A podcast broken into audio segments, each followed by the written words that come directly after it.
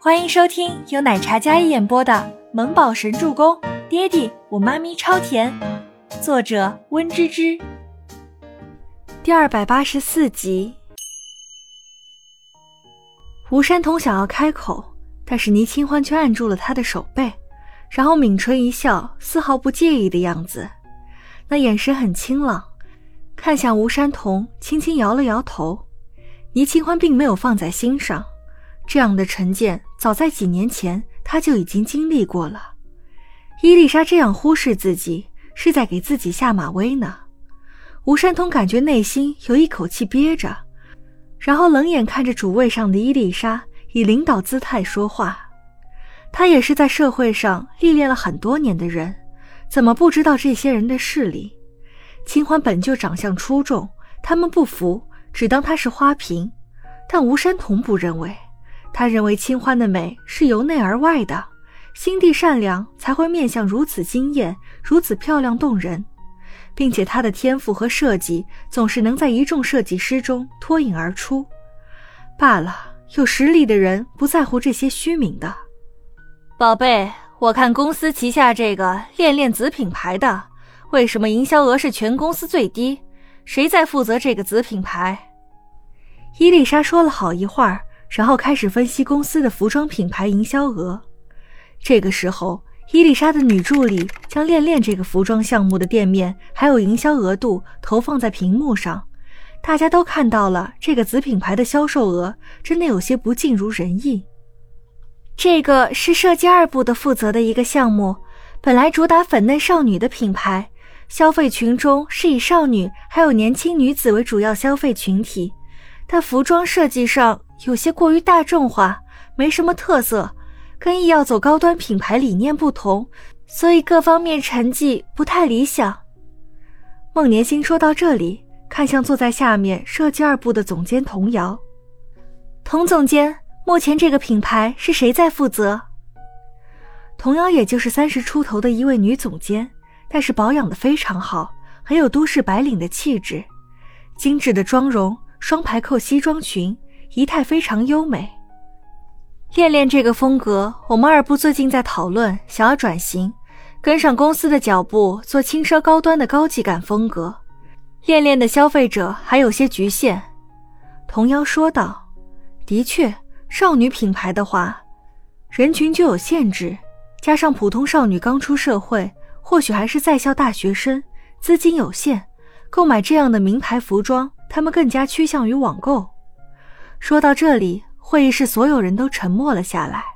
忽然，伊丽莎开口了：“倪清欢设计师，虽然你还是个新设计师，但毕竟是在设计师联盟大赛上取得过优异成绩的。恋恋这个项目就交给你了，争取三个月把业绩提上来。”伊丽莎忽然的宣布让大家有些惊讶起来。最惊讶的是倪清欢，还有吴山童。刚才夸奖的时候轮不到，这下背锅倒是最先想到了倪清欢。伊丽莎总监，清欢她还是个新人，还不熟悉。吴山童想要替倪清欢解释，但是伊丽莎直接将他的话打断了。他既然能够代替易耀去参加设计师联盟大赛那样的比赛，一定有他的过人之处。担任恋恋品牌的总设计师，我想没有问题吧？伊丽莎态度很坚决，但是清欢擅长的是国风高定，对于这样的少女品牌，可能不是最擅长。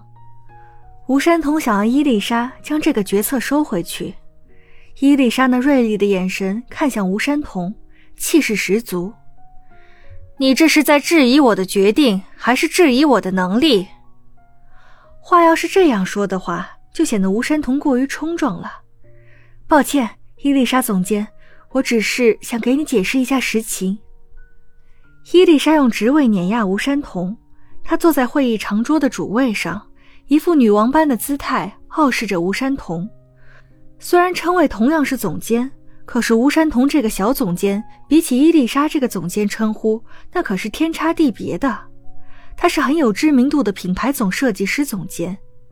整个设计部，他资历最深，职位是最高的，而吴山童只不过是个刚晋升的小总监罢了。倪清欢坐在那里，一直很安静，那张素净的小脸波澜不惊，一双澄澈的眼眸依然平静无波。这表面上看得出来是抬高了倪清欢的地位，可暗地里却对倪清欢进行打压。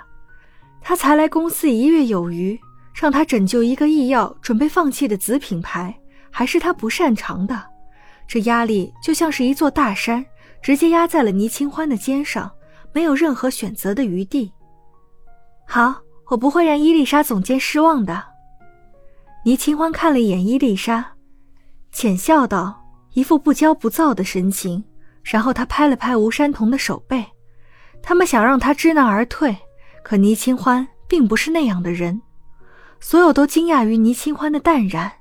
宋可儿没忍住冷笑一声：“倪清欢这个傻子，别不是以为自己担任了一个品牌设计师，所以忙着应下这份差事儿了吧？真够急功近利的。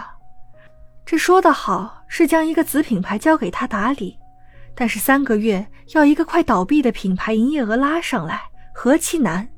要是没成功的话，那么倪清欢以后就要一直背负着这个品牌做倒的污点。宋可儿内心嘲弄，但面上憋住了。孟年星对伊丽莎的决定也没有半点否认。清欢，不要让大家失望，你可以的。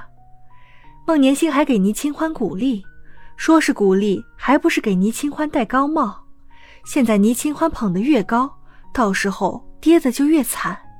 这一点倪清欢自己心里也清楚，可是他不会让那样的事情发生的。